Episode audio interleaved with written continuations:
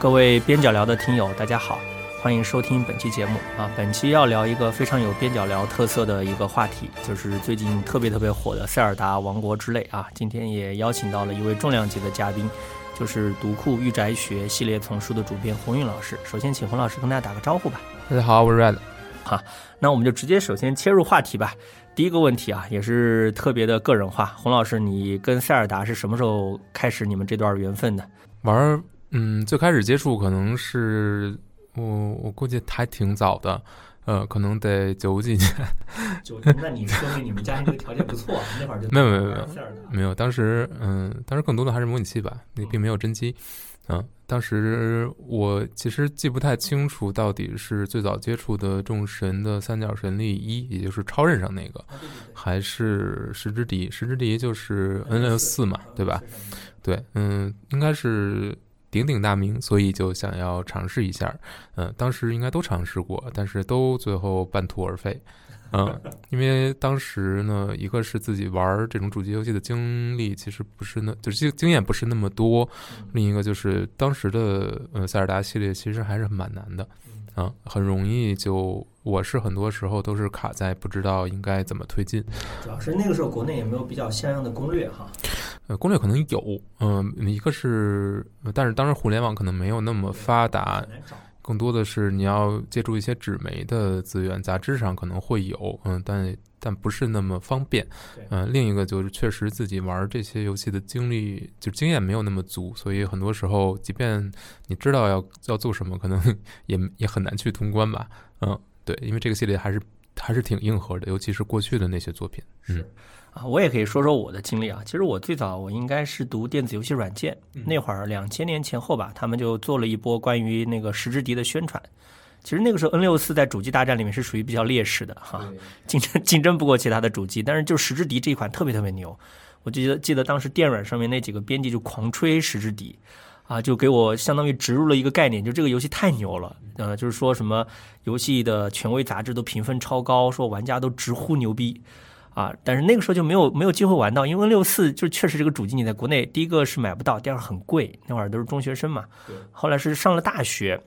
当然那个上大学是没有机会接触到，呃，还是没有机会接触到六四，但是那个时候有 GBA，哎，那 GBA 上面其实是有任呃那个是有那个塞尔达的，啊，嗯，不可思议的帽子。对对对，那也是国内的大家接触到的最多的一款塞尔达。好像其实我自己后面真正的对塞尔达开始产生一种痴迷，就是《旷野之息》哈。很多人都是这样。啊、那会儿我是真觉得哇，怎么游戏能做到这种地步，太可怕了！而且是我，而且我还刚刚玩了那个奥呃那个那个马里奥啊，奥德赛啊，而且你就会觉得不可思议啊，就就竟然会有这样两款游戏同时出现在一家游戏公司。奇迹一样的感觉，我不知道洪老师你当时怎么怎么想哈？嗯，其实很多人都是因为呃 Switch 才了解到这个系列的。嗯，你从销量上也能看到嘛，真正到千万级别销量呢，其实还是呃还是《旷野之息》这部作品，而且它确实跟以前的塞尔达也有很多不一样的地方。我觉得以前虽然它的口碑非常好，但真正通关率其实并不算高，这个开发者自己也承认了。嗯嗯，它还是一个面向非常怎么说呢？虽然是这个行业的金字塔的塔尖吧，但是。对于玩家来说，有时候有一点可望而不可及，呃，就是这个会很难，然后真正能够享受到它乐趣的人没有那么多，嗯、虽然口碑非常非常的好，嗯，但是你看很多人为什么是，呃，接触的更多的或者说留下更多印象的反而是掌机端的作品，可能就是因为一个它体量相对还是比较小的，但是主机端的其实会会内容非常多，然后也也很长，然后。你要花非常多的精力才能够去享受它。嗯，那我真正把《甚至一打穿还是用 3DS，它 3DS 上有一个复刻版嘛，呃，其实很多地方都简化或者优化过了，就是让你不用那么痛苦。是嗯，哎，我发现这一点上我们好像啊，我后来真正打十之敌也是几年前，我专门买了一个三点 S 打的那个那个那个复刻版。复刻版其实不管是画面还有操作等等，都还做了很多的优化，嗯，所以会会稍微好一点嘛。但是我其实后面也会把一些过往的自己坑掉的作品再重新拿回来，比如说《众神一》啊，比如说《缩小帽》，其实后来都重新去玩儿，嗯，也还好，嗯嗯，好，我觉得这个这个话题我们以后有机会再展开啊，就是关于找一些嗯过去被我们坑掉的游戏重温哈、我觉得是个特别有意思的话题。那我们今天还是直接切入这个《王国之泪》吧。洪老师，这个游戏最近刚刚打出来，我看到你发了条朋友圈，打了多久？呃，可能三四十个小时吧，我没有具体的看，但肯定是比较短，相对来说比较短的时间。嗯，我看那个知乎上，包括网上很就是很多视频网站的网友的讨论嘛，我发现他们这个游戏动辄打一两百个小时啊，一点儿都不稀奇。你觉得这个游戏对大家来讲，它的玩法就是有意思在什么地方，或者它跟前一座就跟也是巨受好评的《旷野之息》比，你觉得它好在哪儿？其实是把更多的权利放到了玩家的手里吧。嗯、前一座其实，嗯、它各种能力的组合使用其实是给玩家赋权嘛，就是让你能够在这里面玩出很多花样，跟里面的真实的不是也不是真实吧，就是游戏中的这个世界能够产生非常多的交互。啊、这种交互其实在这一座里面得到了一个大大的加强，因为你有很多。呃，新的能力，这个新的能力其实是在过去的能力之上做的一些变化。嗯、比如说原来可能有一个时停，那这一次其实把这个时时光的这个回溯的功能又做出来了。嗯、它其实是在之前的基础之上的一种迭代，包括超级手，呃，就是。嗯，这种这种组合其实诞生了非常多的可能性吧。然后为此，他又做了很多的零部件，把这些零部件怎么去组合，跟游戏世界中的其他的材料去去构建出各种不可思议的机械。这个其实有一点，你说是像 Minecraft 还是像乐高，其实都有。嗯，但是它能做到的一点就是这些零部件的设计和呃这个整个游戏这个物理引擎，在你这么你这么去自己去自行发挥的前前提之下，它没有让整个游戏崩掉。啊，这个是挺不可思议的，呃，他们在这上面应该是花了非常多的精力吧？你想，这个游戏应该去年这个时候左右就已经开发完毕了，后面花了一年的时间来去进行打磨或者说出 bug，所有这些东西，嗯、是呃我相信他们是花了很多功夫去确保这个游戏不会在玩家手里很快就崩掉的。目前看来也确实没有这种情况。嗯，就比如说那个通天术吧，通天术这个是本作新加的一种能力，呃，你可以在你呃头顶上一定距离的平面上，你可你就可以直接钻进去，然后从另一端出来。那你想想，这个一开始呢是游戏中一种出 bug 的或者测试的时候的一种对手段，是开发者用的一个东西。开发时候，他们可能不愿意在洞穴里面，就是触洞穴这个过程很复嗯复杂或者很繁琐，所以他们就开发了这么一个东西，然后觉得非常好用，最后就加到了游戏里面。但是你想，如果这个没有设计好，或者说不对整个游戏世界的地图进行一个全面的呃测试，把所有的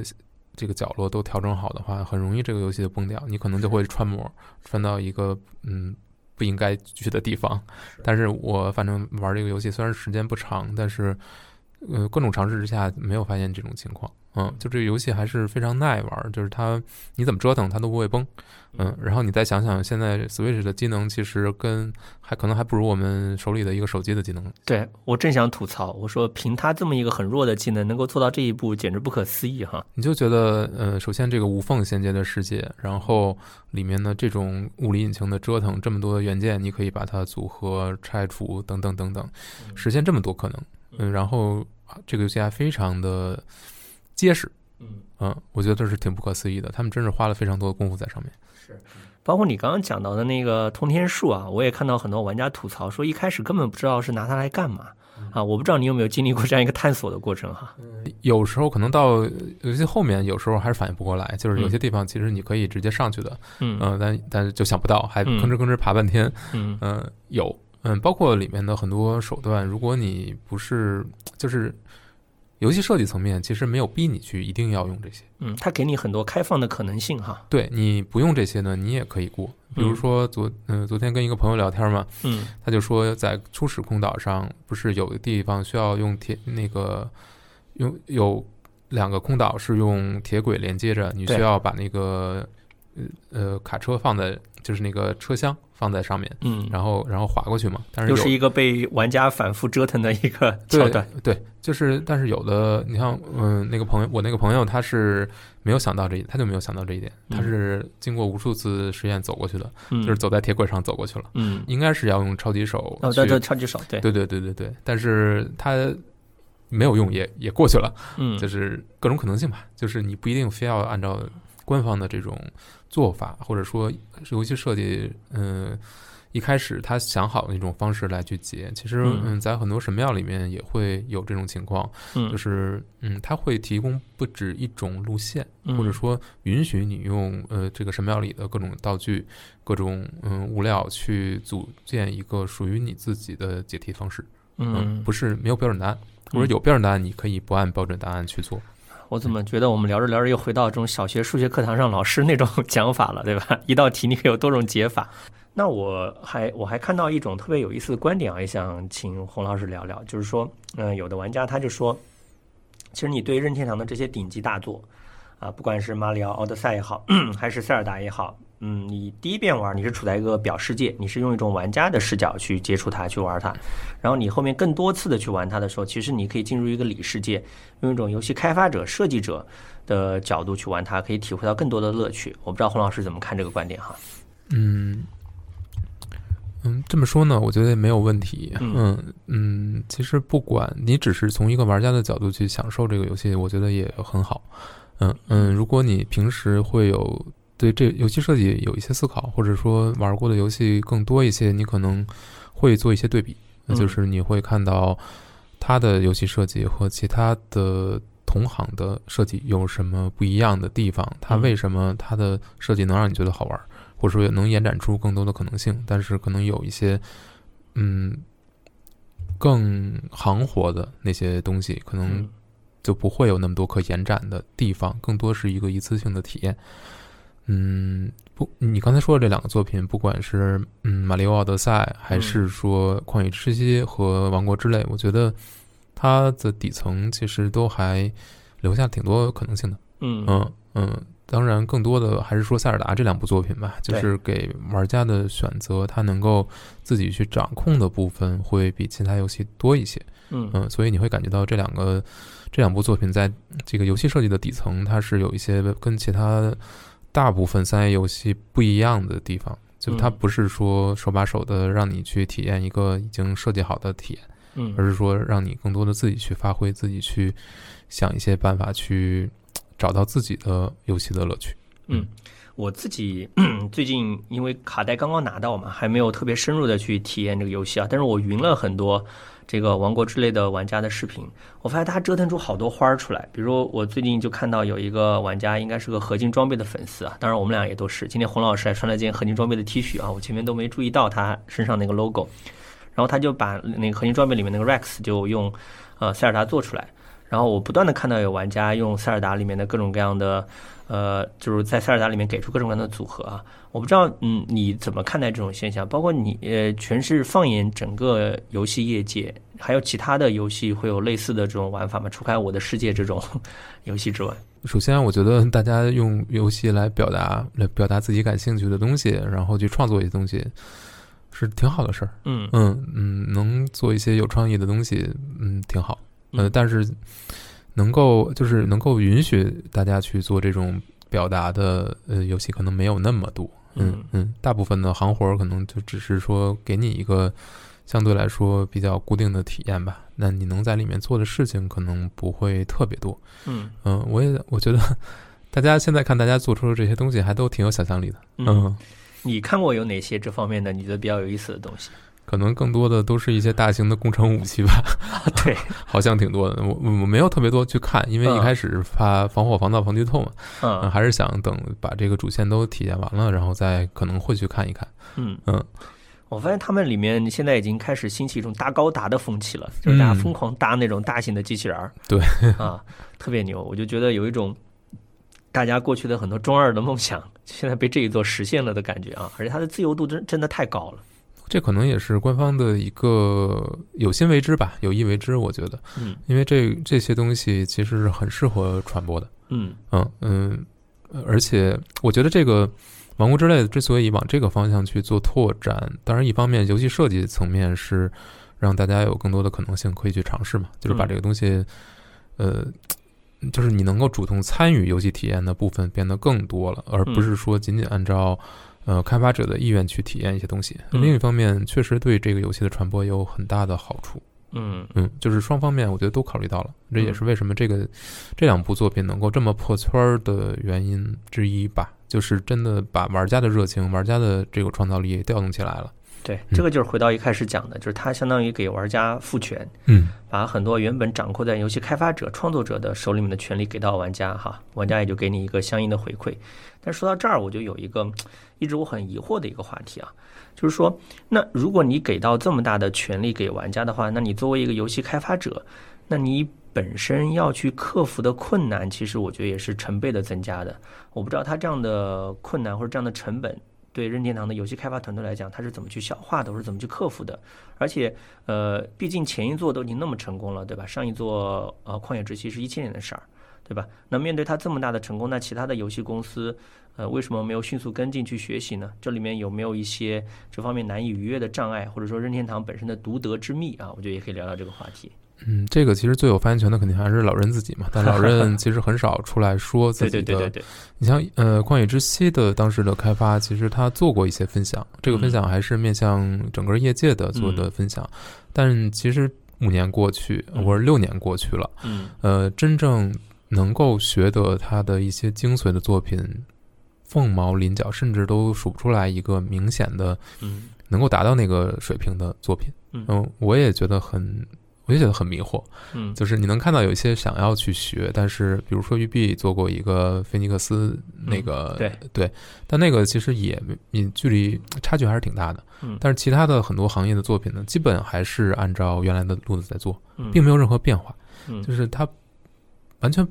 你说是不敢还是什么？就是我现玩最近的一些三 A 的发售的作品，也有很强的这种感觉，就是大家都在原地踏步。嗯呃甚至在往回退。对可能有时候敢往前迈了半步吧，但就停在这儿了，可能嗯就不愿意再往前走，或者说，要么是担心玩家接受不了，要不然是我不知道在担心什么，但是感 觉就是大家在这个游戏的底层基本都在用同样的东西在做，嗯就是保持同样的配方、同样的模式，嗯给你一个同样的体验，所以你玩很多游戏的感受都没什么区别。嗯啊，这种情况，嗯、也有一段时间了。所以为什么现在很多，尤其是欧美方面做出来的游戏，你会感觉非常雷同，嗯嗯、同质化非常严重，没有什么新鲜的体验。但是呢，呃，聊胜于无，嗯经常有这种感觉。嗯，我我也很迷惑。但是你说为什么？呃，比如说野炊，你拿野炊拿旷野之息和王国之泪做一个对比吧，我觉嗯得变化是非常大的。嗯呃，从内容量，其实嗯、呃，续作比前一作要多了非常多。嗯，前一作更多的是在搭架构，是在是把这个世界给你构建起来，然后但你在里面能够做的事情其实并没有那么多。主要是跟这一座比，当时我们已经都被深深的震撼到了。当时你会觉得已经非常棒了，对嗯，而且那种层见叠出的感觉，那种游戏世界的，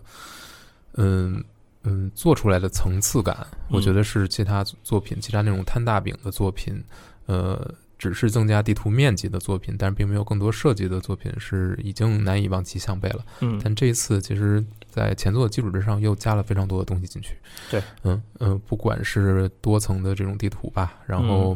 地下世界、天上世界等等，还有我感觉整个的内容量是前作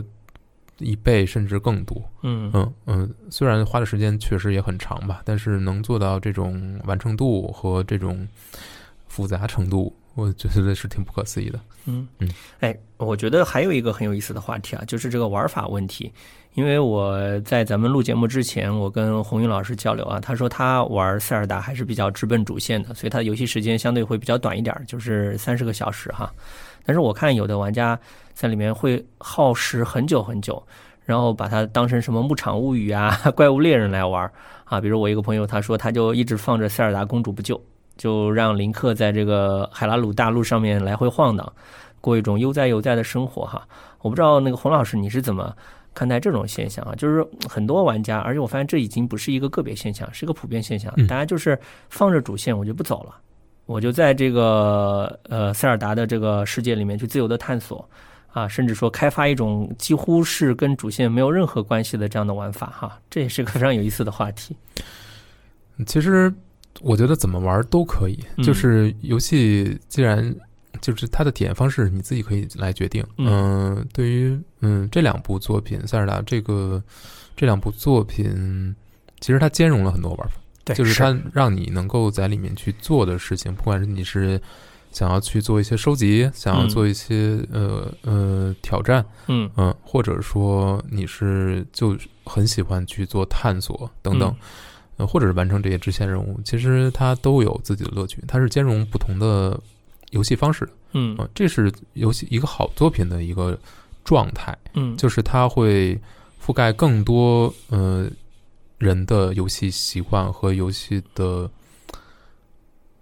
嗯你说是偏好吧。偏好对，嗯还是说他的一种一种享受这个游戏的方式吧？因为每个人都不太一样，每个人嗯侧重的不一样。有的人可能就是喜欢在里面闲逛，有的人就喜欢去发现更多的东西，嗯探索、追求探索。那有人就喜欢高难度的战斗的挑战，嗯或者有人就喜欢去解开一些谜题等等。当你这个游戏能够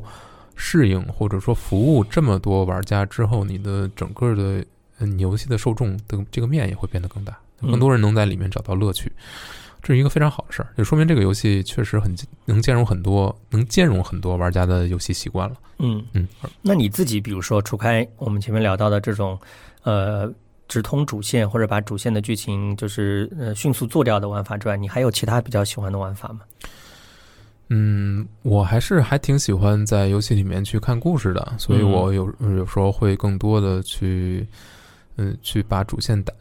打通。那这一次其实一方面是想避免被剧透嘛，就是嗯还是尽量快点把主线看完了，然后再去玩其他的内容。嗯嗯，而且这次之所以能够这么快打通，还是因为主线我觉得这次设计的比较好。嗯就是它不管是引导啊，还是节奏呀，还是主线相关的这些呃关卡的设计，我觉得嗯都非常流畅。嗯我玩的时候，我有种特别强的感觉，就是这种流畅度。非常像我打十之敌，我看着攻略打十之敌的感 觉，啊，就是嗯十之敌如果不看攻略的话，可能对我来说就是很多地方都会卡，一卡呢，可能这个游戏就放下了嗯啊。但是呃，这一次我是没有看攻略的，嗯呃，就是嗯、也可能是自己稍微熟悉这个系列一些套路吧。嗯，但是，嗯、整个体验我觉得非常好，就是上上天入地的这种感觉，然后跟着主线去走，去体验这个故事。它故事讲述的也还很有意思，嗯所以主线体验非常好，所以就一口气去把它打穿了，而且又主线又不是很难，嗯也没有特别为难大家。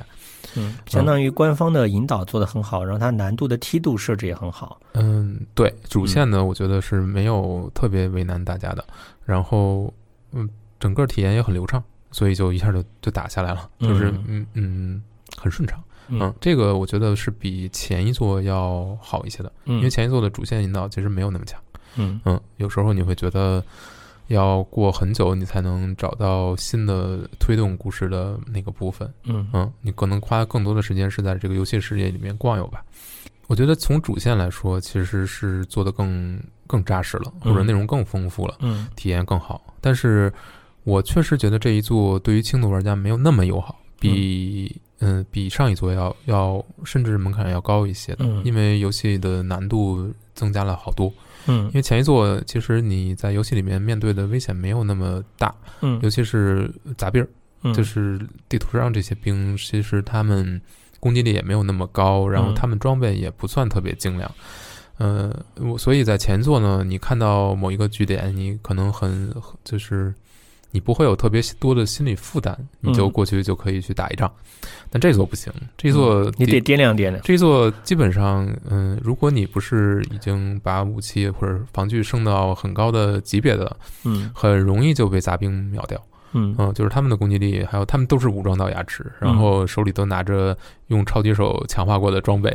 也不知道他们是怎么做到的。嗯对，然后嗯，我经常会被路上的兵杂兵秒掉，嗯，所以后来我都基本绕着走。嗯嗯，可能到现在可能还稍微敢去跟他们硬硬碰硬一些吧。啊，原来塞尔达里面也出现了直狼气息啊。嗯，对，这一次，嗯，它对它是有一些问题的，嗯，比如说这次的难度设定，我觉得有，尤其是杂兵这方面探索的时候，你遇到的这些敌人有点过强了，嗯嗯，当然这是一个续作，嗯他打的他会默认你已经打过前作，你已经熟悉了这些套路，那嗯肯定要把强度增加一点，你才会觉得有有意思，嗯不然的话，如果跟前作一样的话，你可能会觉得太容易了。嗯呃，另一方面，嗯，因为这次给你能够用来，呃，不管是战斗啊，还是建造的这种手段都更多了。其实嗯你也不一定完全要靠这个硬碰硬，嗯，不是是说只靠你手里的武器来跟敌人去作战。你有很多，不管是用鱼料建造，还是说自己用超级手建出一些攻攻击武器，其实有很多手法。呃，当尤其是这次的敌兵的数量也会增加，经常嗯有这种怪物大军。那怪物大军的时候，你可能就要考虑用一些非那么直接的手段去来去攻克敌营了。嗯那我觉得这个也是一种新的体验。嗯，跟就是你之可以前整更多的活了。对，但并不是，啊其实并不是所有人都喜欢整活的。啊嗯嗯，也不是所有人都一定要在游戏里面去做一些创意的东西。嗯嗯，我觉得就是如果你不是特别对那些东西那么感冒的话，你你也可以获得一个挺好的体验。嗯。，对，那嗯我也看到一些玩家对那个塞尔达的批评啊，比如说他们会觉得，如果是在原本的框架上，就是在原本的海拉鲁大陆上的东西都做得很好，就觉得无可挑剔。可是，比如说到一些新增的部分，地下世界啊或者到一些新的岛上，他会觉得还是有一些不足的地方。你觉得这一块的问题是出在哪儿？我呃，我看到有人说是因为 Switch 的硬件技能的问题，我觉得这是一一方面吧。有没有可能是因为它原本的框架已经做的太好了，所以你要把它原本的框架做一个新的延展，会让设计者有点力不从心的感觉。我没有觉得力不从心，嗯我觉得是有一些平衡性没有调好。嗯呃，当然了，地下世界呢的加入，我觉得是非常下功夫的。嗯嗯，但是它地下世界更多的是一个所谓的 end game 吧，嗯就是终局之后的。当对你已经有了一定的水呃装备，嗯你已经这个攒了一些一定的素材，然后嗯你大致知道这个游戏的逻辑了，然后嗯你有很多应对的手段，你很熟悉这个游戏了，然后你再去探索地下，我觉得会比较好嗯啊、因为。其实你要去往下走，然后要应对的挑战还比较多，因为不管是瘴气啊带来的这种血量上限的损失啊，还嗯有、还有地下这种嗯比较糟糕的地形，还有这种可见度的非常差的可见度，其实游戏里面都给你提供了手段去克服，嗯只不过呢，就是在你游戏前期你是没有这些手段的，你到嗯后期才能获得。嗯所以当你前期就去打，你相当于你在前你在刚开始游戏的时候你就去打一个后期的关卡，你肯定会非常吃亏，嗯你的体验一定会非常不好。嗯但是不代表这个怎么说呢？就是就是它还不是你现在应该去的地方，嗯但是呢，它又没有拦着你去，或者甚至有一些有一些任务还是必须要你去的，就会让大家有一种不协调的感觉吧。嗯但是如果你你比如说你已经打通游戏了，你已经你已经很熟悉这个游戏了，你再去探索的话，我觉得应该会容易一些。嗯，但是这个游戏确实有一些地方做的不够好，呃，嗯比如说它的武器的损坏系统，呃呃，这个上一座其实就没有处理好。那这一嗯座虽然加了鱼料建造，可以可以呃强化一些武器，但是其实强化之后的它的耐久也是调的非常糟糕的，嗯所以这个游戏的战斗不是很令人享受。嗯嗯，我觉得这是它的一个还挺大的问题。虽然它的目标是让你尝试更多的武器的组合吧，但是这种即便你尝试了，你这个武器也是如此之不耐用，我觉得有点夸张了。嗯嗯，对。因为这这是一些问题，这是一些问题。嗯，至于关卡设计，我倒是没有觉得很糟糕。嗯，新的部分，新的部分可能就是需要你有一些经验、有一些准备之后再去挑战，你会不会那么痛苦？嗯嗯。然后呃，还有一个有意思的话题啊，就是关于林克这个角色哈，就是我也看到有评论讲，他说呃。当然，这是那个也也也有一些业界方面的这种这个结合业界消呃方面的消息啊，他就说其实任天堂们也在考虑，就是呃呃玩家之前反馈过，他说像塞尔达系列名字叫塞尔达，为什么都是林克啊？那塞尔达这个公主你要把它摆在什么位置？然后说，然后任天堂决定就是逐渐逐渐的去凸显或者说去改变塞尔达在这个呃系列作品当中的位置哈，就是凸显它的作用。那到了这一座《王国之泪》，洪老师，你觉得塞尔达的作用或者它的功能有没有什么转变？你你你怎么看待这种变化呢？嗯，这个是分几个层面吧。嗯第一个就是从从游戏设计，其实呃，林克呢，更多的是因为为什么他没有那么强的人格，更多的是嗯让玩家能够很好的代入。因为如果嗯他人格过强的话，嗯，你其实会有这种嗯建立感。嗯嗯，所以你看，塞尔达在剧情、在叙事里面，不管是通过闪回啊，还有还是怎么样，就是对它的强调会更多。嗯嗯嗯，这两部作品，我觉得基本的主要在塑造的人物都是都是塞尔达公主这个角色，让嗯她变得非常的丰满，非常有血有肉。你知道她的一些。呃，内心的一些挣扎到底嗯是什么？而这些挣扎其实对于我们很多人来说是有呃切身可感的这种同步的。嗯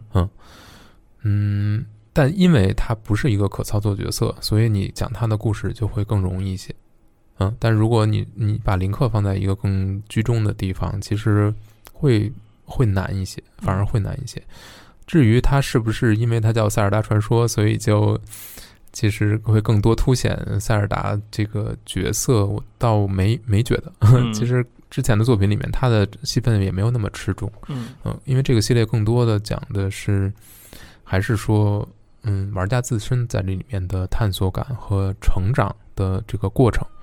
嗯呃，更多在强调这个。从开发者的角度来说，也是希望玩家在里面获得通过自己的操作和自己的冒险去获得一段体验，然后在不管是在你的操作水平啊，还是说你自己个人的心理上得到一些成长。嗯，我觉得过往的作品可能更多强调这一点，但是现在这两部作品在叙事上会做更多的延展，嗯，或做下更多的功夫。虽然还是通过碎片化的叙事吧，但是我觉得比其他游戏里面那种到处看字条的、到处听录音的那种，嗯、表述，我觉得它做得更好一些。嗯嗯，那你觉得呃画面你满意吗？因为呃 Switch 本身也是老主机了哈，然后我看到不少玩玩家都吐槽它掉帧比较严重。我更多的大部分情况都是在连着电视在玩儿，所以没有感觉到特别多、特别强的掉帧。嗯呃，当然帧数本身就不高嘛，因嗯对为目标是三十嘛。嗯、这两天呢，可能因为出差吧，所以用的呃用掌机模式会比较多，确实感觉到掌机模式好像掉的更厉害一些。嗯嗯，至于画面本身，我觉得我没有什么不满意的地方。我嗯觉得能够在这个机器上实现如此无缝的一个世界，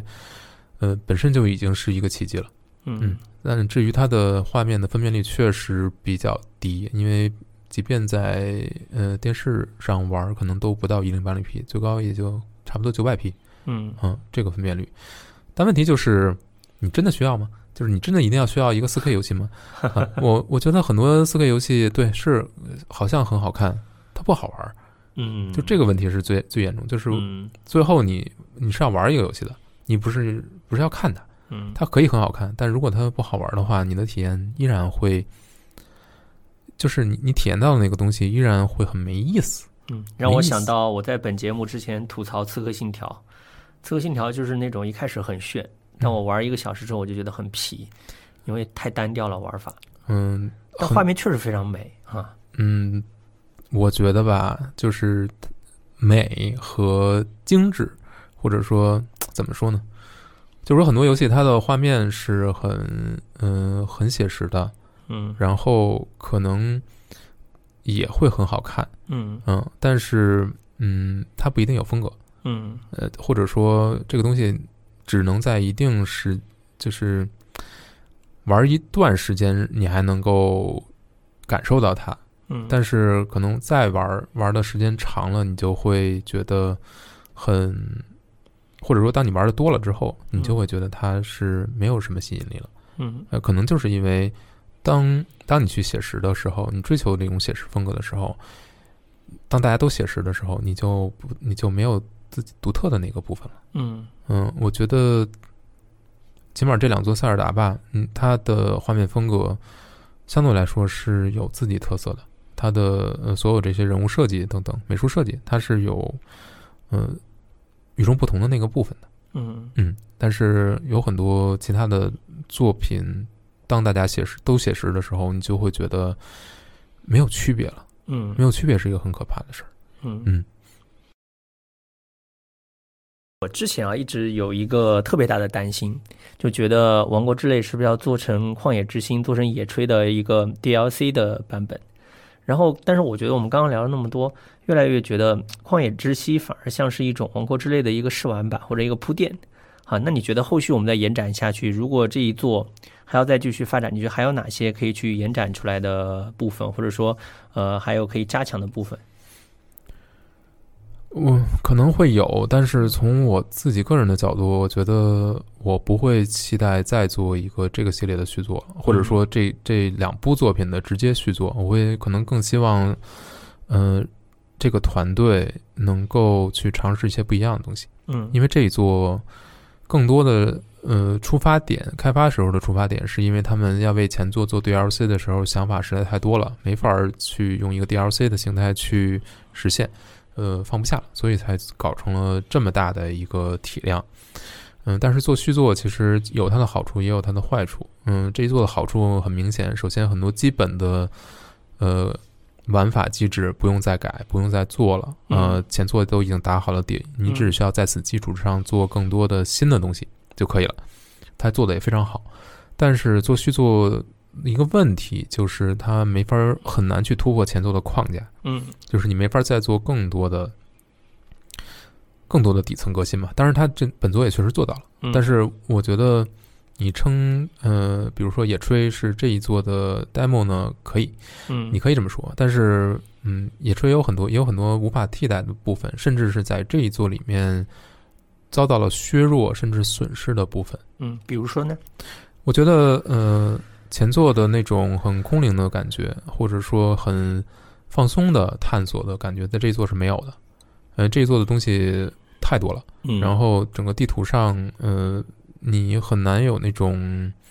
就是前作你你还有很多空闲的状态，嗯就是你就是在里面晃悠，你你就是去徒步，安享海拉鲁大陆的时光你，就是享受这个风景。嗯然后，但这一座不行，这一座这个海拉鲁里面各种各样的东西太多了，你嗯走几步就要碰到这个，碰到那个，嗯你没有之前的那种很空，说是空灵还是空荡嘛，就看你怎么去看。嗯嗯，就是没有那种感觉了。嗯因为这一座你要做的事情太多，或者说热点这个地图上的热点太多了，太密集了，嗯所以你会觉得有点有点累，嗯，塞太满了，塞得太满了。嗯嗯，这一点你说是肯定是他用心在做很多内容，但是呢，这个有时候太多呢，也对玩家是一种打扰，甚至会是一种破坏，就是破坏这种嗯、呃你的状态。嗯呃你可能就是想看看这个世界，享受一下这个世界，但是嗯当你发现你在里面。呃，举步维艰的时候，你经常要被人会被人秒掉的时候，嗯，你可能就不是那么美好了。嗯我觉得这是一个续作没基本不太能解决的一个问题，嗯，因为你不能跟前作一样，嗯你前作一样的话，你为什么要做一续作呢？是但是你要不一样呢，有时候你就要牺牲掉一些前作做得非常好的地方，嗯我觉得有一点牺牲。嗯嗯，包括他一开始他把林克的几个技能都重做了嘛，都删掉重新弄了，那几个技能我开始我看玩家一开始也被弄得挺懵的，嗯要要适应一段时间哈，对，它可能不像，比如说炸弹吧，这个东这个东西，在现前一作里面其实很好用的，对就是给玩家很多便利。有时候你可以在呃非常远的地方，或者从高处去去清掉一些据点，但对是这一座可能就你还是有时候要充分利用一些不管是语料建造啊，还是等等，用一些机关，你才能够更好的去解决到敌人吧，就没有前头那么直接，那么那么轻松了。对对，就是你要更更多的一些，脑子里面绕个弯儿，你要动脑子，对你要做操作，所有这些，嗯，就是，嗯，这一点是可能是提升了门槛儿的，嗯所以我觉得这一座明显的门槛儿是比前一座要高的，嗯，所以我觉得对可能前一座入坑的轻度，呃，轻度玩家或者休闲玩家来说，嗯、这座可能有这方面的不友好的地方，嗯嗯，那我我在想，有没有一种可能哈，这一座它最后的发展的方向就是动物森友会的那种方向，它变成一个社交游戏，大家在这个游戏里面可能到最后，呃，别的东西都被搁置了，大家就比着看谁造的东西更加有创意，谁造的东西更加让人想不到，更加脑洞大。我觉得这个可，呃，我觉得应该，嗯就是这个趋势现在还是蛮明显的。我觉得真正可能愿意去创造东西，而且去去玩火的，可能还是少一部分人。嗯呃，就是真正嗯能够在里面花很多时间，然后创造出一些东西，然后去不管是晒啊还是什么的，其实没有那么多，嗯嗯、可能没有那么多，但是。嗯，你看前作为什么有那么多玩家花了那么多时间在里面？我觉得很大一个程度上就是，就是因为在里面去闲逛、去探索，这个感觉是很舒服的，嗯，就有一点观光的感觉、徒步的感觉，只是在游戏里面给你提供了，而且你又你又风景又很好，嗯然后你还有会有各种各样的小的发现吧，嗯，嗯，但是如果建东西的话，其实是很费劲的，就是费嗯脑子的，呃嗯不一定是大多数人都愿意去成天去想怎么去组合，啊怎么 去把它弄成一个不管是有有观赏性还是有攻击性的这么一个东西，嗯嗯未必有那么多，嗯嗯，但是它能就是它给你这个机会肯定是好的，嗯嗯，而且你前面讲到说，呃，东西塞得太满啊，我觉得这方面一个最直接的体现就是，比如说你看在那个旷野之息里面，其实你打怪你掉的那些东西，其实你到游戏中后期其实作用就不大了。可是到了这个王者之泪、王国之泪吧，好像你打怪掉的东西都有用，嗯啊，关键看你的脑洞开到什么程度，或者你能够想出它的用处来啊。我觉得这个也挺有意思的。嗯，我觉得从设计的角度肯定是一个好事儿，因为因为你会积累很多东西嘛。嗯当这些东西能够充分的利用，那肯定是一个自洽的一个循环嘛。嗯，这个这个这个转起来了。嗯但问题就是这个东西要动脑子，嗯 它是你得去选，你得你你射个箭的时候，你还要先选往上粘什么东西。嗯嗯、当然，嗯嗯，其实真正有用的也没有那么多。嗯嗯，但是这个游戏里面，如果你没有充分利用这些素材，不管是你你你把它站在你的盾上和装在武器上，如果你不做这些东西，其实很多时候你很难去突破一些关卡的。嗯呃，你必须要用。那嗯这个有一点强制的感觉。嗯当这个强制强制的感觉一上来，对很多玩家来说就，它这等于是提高了门槛儿，你嗯操作难度就上去了。嗯，就是不是你只只需要把你熟悉基本操作就可以，你还要去熟悉这些材料要怎么用，嗯在什么情况下去用，嗯当然是一种乐趣，但是是属于硬核玩家的乐趣。嗯它多了很多操作，多了很多你要熟悉，你要记住这些东西嗯怎么用，哪一个在什么地方用，它有什么样的属性。呃，如果你当然，如果你你本身就喜欢这些研究的、这些思考的，然后这些操作的，你在里面能获得很多的成就。嗯就是很快的可以把敌人大范围的解决掉，等等等等。嗯但是不一定所有人都喜欢这个，嗯就不一定所有人都喜欢这么高的操作难度，或者说嗯我要记这么多东西，我要熟悉这个系统，我要研究它，我还要把这个系统转起来。不是所有人都喜欢这个的，嗯嗯，而且对于很多嗯野炊入门的人来说，它就是一个门槛儿。那你自己有没有卡过关，或者被某一个部分弄得特别不耐烦？有这种情况吗？哎，这次还挺多的，真的啊？呃，对，就是比如说有的杂兵就是看着就是一个小杂兵嘛，光张嗯就是一招就我没有防住就把我秒了， 有时候就是这样，就是嗯呃都呃，但是慢慢的呃就是你要逼迫你去熟悉这个流程嘛，那可嗯能我就会先主要把那个大妖精的那个那个那几条支线都跑完了，嗯，然后我把我的防具升的高一点，这这样我基本不会被直接秒掉。那嗯可能给我打残打的只剩一点点血了，那我还能活着。然后另外就是要学会做各种各样的料理，嗯，这个料理，不管比如说你提升你的攻击力，提升你的防御力，嗯然后嗯这些呢就会让帮助你在一些战斗中更好的生存下来，嗯就是逼你去熟悉这些东西，然后更好的用各种各样的素材吧。当你射箭的时候，你就要想好了用什么能够克制敌人。嗯啊等等。当你熟悉了这些，你是可以很还是能在这个世界中幸存下来的。嗯但是你你确实会感觉这个过程是有点有点辛苦的。嗯嗯，那至少跟其他游戏比，我觉得还算是难度没有那么高吧。比如你之前什么直狼什么都打吗？会打，但是我觉得嗯对马，岛什么的，我觉得那些是就是大家的点是不一样的。嗯嗯、那些游戏呢，它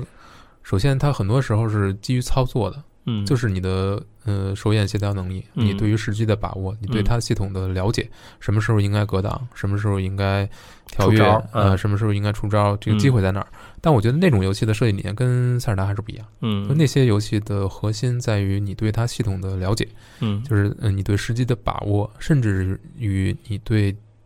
敌人。出招规律、出出招模式的熟悉，嗯这个建立在哪儿呢？建立在背板上。嗯要背板，对，你要知道敌方的每一个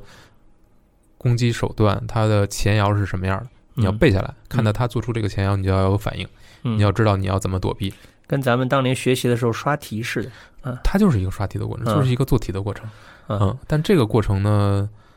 不一定是有乐趣的，嗯它更多的是一个记忆和嗯反应。嗯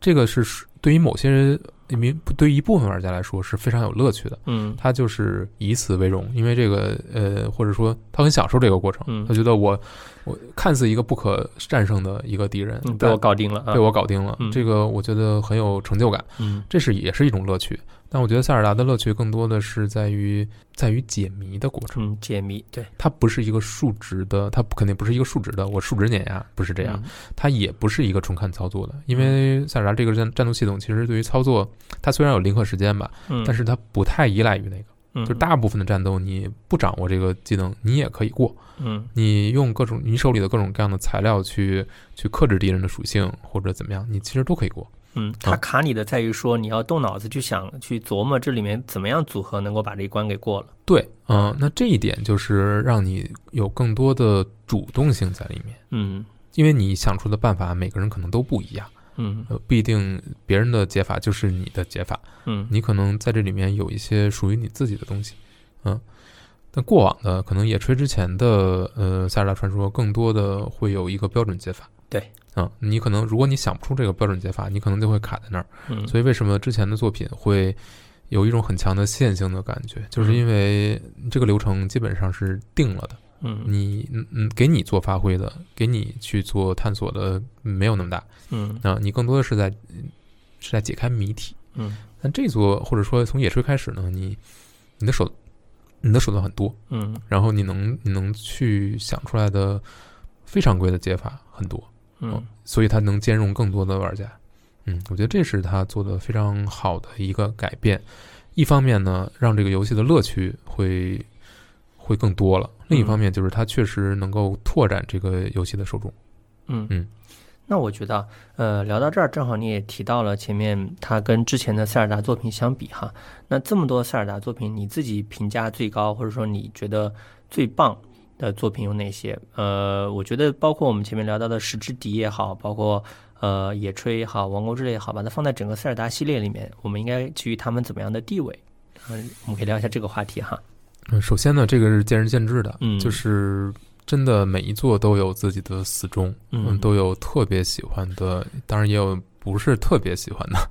这种这种情况出现啊。嗯嗯、但是这个系列整体的评价还都是口碑非常好的。对，嗯呃，就我自己，我只能从自己的角度出发。嗯嗯、我肯定首先我非常喜欢的呃《旷野之息》这个作品，嗯，我觉得各方面的平衡把握的很好。嗯嗯，对于《王国之泪》呢，我觉得它是非常扎实的一部作品，但可能少了一点、嗯、前作那种非常灵动的感觉，嗯或者说更更有意境的感觉吧。嗯但是玩起来是非常非常扎实的，有很多东西可以去体验。我能体验到的现在也很少，嗯就是还有可以反复探索还下有去。非常多可以去玩的、可以去享受的部分。嗯，但是对我来说可能有点难。嗯，之前的作品其实我更多打打通的其实是主机端的作品，嗯嗯，笛子、十之笛、黄昏公主、嗯天空呃御天之剑嗯这几部作品，嗯，这几部作品有一个共通的特征是相对来说比较线性，嗯，流程嗯还是有比较固定的流程的，更多是玩家跟着游戏开发者走。对，嗯你要去破解游戏开发者给你设下的谜题、设下的机关，用他给你的这些道具，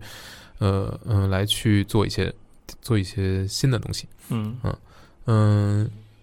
其实我这三部作品都还挺喜欢，但是嗯可能、呃最喜欢。嗯，体验最好的可能还是《十之底》吧，嗯我觉得它有一种嗯、呃一气呵成的感觉，这个是后两部作品会差一点的。你《黄昏公主》呢，我很喜欢《黄昏公主》的故事，也很嗯打动我。嗯、但是我觉得《黄昏公主》太长了。嗯， 我是在嗯、应该是玩的 VU 的版本，那个嗯 HD 版、高清版。嗯我我记得我是一口气打穿的，嗯，但是是我是首先我是很大程度上参考了攻略，嗯而且我是请了，应该是在一个假期前后可能八九天的时间，花了八九天的时间才把这个游戏打通。嗯呃，我觉得太长了，嗯，就是它不需要这么长，它嗯其实有点拖沓。嗯，后玩家付出了太高的时间成本哈。呃，当然这个就说明，嗯，开发者很用心，给你做了很多的内容，而且内容是很扎实的，但是玩起来有点有点觉得太长了。嗯然后《御天之剑》呢，很大的一个问题就是体感吧，因为嗯体感操作有很多地方不是那么的符合人的直觉。嗯我相信他们已经非常努力了，但是人不是机器，所以当你做体感这个把体感应用到整个这个设计里面的时候，就会出现人无法像机器一样做出很完美的动作，嗯，然后有时候你就会很别扭，就是不是关卡设计的问题，而是人的问题。嗯嗯、但是他的故事讲得非常好，嗯、但是我觉得体验最一气呵成的可能还是《十之地》吧嗯，不愧是满分游戏，当时的口碑这么好。嗯这也是我印象中最让我震撼的游戏。说实话，就是长大之后，你吃的、见的太多了，你会觉得嗯都是好游戏。但是在我还是初中生的时候，看到游戏杂志上介绍《石之地》，真真是终身难忘的体验。嗯所以后面真的是想方设法，还是要把作品找来补完。嗯我现在的我的想法是，接下来如果能够弄一台 N 六四就好了， 哈哈，也也不知道这个能不能实现哈。但是 N 六四版本其实可能还是有有一些有一些设计的问题嗯吧，我看到过这方面的评论。嗯、对嗯尤其是水神殿嘛，是，嗯 对对对对对，也是被吐槽。对啊，但是我觉得怎么讲，就是一个念想吧。你看，嗯我之前还专门买了一台 We，、嗯就是要打 We 上的马里奥银河啊，就是感觉这个游戏特别棒。这也是另外一个给我留下极其深刻的我也印象的游戏非常喜欢。啊，你就会觉得哇，这种游戏跟你以前打过的所有游戏都不一样，那种感觉真是太太美妙了。它有一些底层革新吧，对尤其是小泉晃晃这个游戏，这个是呃银河的设计是主设计嘛，呃，他当时呃其实是有，呃我想想啊，有一些理念层底层的革新的，对对嗯，他可能会说之前的作品都是从 A 点到 B 点，对但是这个他就尽量会避免这种情况，所以把它对做成了一个圆，是，嗯啊，你就会觉得更自由了，而且里面的玩法确实非常多样。我是头一次觉得哇，原来还有这么美妙的玩法。嗯，而且里面音乐也特棒。我有段时间我还把它里面的歌单放在我的那个那个那个网易云还是什么，就是健身的时候就听，就觉得全浑身充满活力，就特别棒。那但是确实，你说像《银河》这种作品，后面很难再超越，是因为你那种底层革新不是很容易出现的。对，即它其便实相当于是一种观念上的革命嘛。对对，所以这种就是老人经常能做出这种事情来对。嗯，这个是很不可思议的，因为就我们你看，所有的这个做三 A 游戏的这些厂商，绝大部分都是亦步亦趋的，非常小心的在去做别人都做过的事情，嗯不敢冒险。嗯所以我就觉得很不可思议，就确是实就是老任经常会在这么大的项目上搞这些，搞这些底层动这些底层的东西。啊，说的夸张点是自我革命嘛，对，就把是以前的框架推推翻，我重新搞一个。当然也吃过很多亏，嗯嗯，但是还坚持这么搞，我觉得很难得。但是你想想看，这个公司一开始也不是做游戏的，它当中主业务就变了，根本性的变已经变了好几回了。你也可以理解这个它的公司气质可能就这样的。但是跟很多呃跟一些朋友聊，我觉得他们说的很好，嗯，就是这家公司的基因，对它是做玩具的，对，那做玩具它就是需要不停的去做出新的体验，你这个游戏这个玩具才可能卖得出去，对，所以他做游戏的思路和一般的好像一般游戏厂商还是不太一样的，嗯嗯，这是他们骨子里面的 DNA 哈。对，做游戏那不是做玩具，对，做玩具。嗯，好，那我们最后可以再聊个话题啊，就是回到我们洪老师编的这套书上哈，我觉得特别棒，充分满谢谢足游戏宅的这个乐趣。它是有设定集，啊，完了以后有各种各样的呃非常详细的资料的介绍和说明哈。你可以跟我们聊聊你编这套书的整体的一个过程吗？嗯，这个书最早我们其实是先引进了这个艺术设定集，三十周年的艺术设定对集。对对。嗯，然后后面做完这本之后，有先后把这个《大师之书》，也就是《旷野之息》这一部作品的设定集和、嗯呃《百科全书》对这个系列三十年的设定资料的一个集合吧。嗯嗯，然后最后这本做的可能时间最长，做了、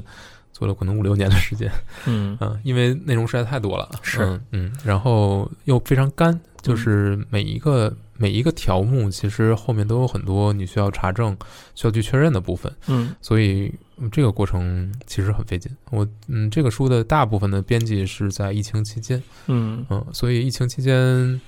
有时候很多时候是在家里办公，嗯就是很多时间都花在了查这个书里面的各种各样的资料，它它到底是不是跟游戏能够一一比对。嗯，能够对得上的，因为这个书的日版和美版还有挺大的不一样的。嗯美版有很多地方有一天，嗯，语言不详嗯啊，或者说有跟游戏会有一些出入，这些东西都要嗯一一点点的查证吧。嗯嗯，然后在这个书出的就制作的过程当中，因为官方出了很多老老作品的复刻版对和这个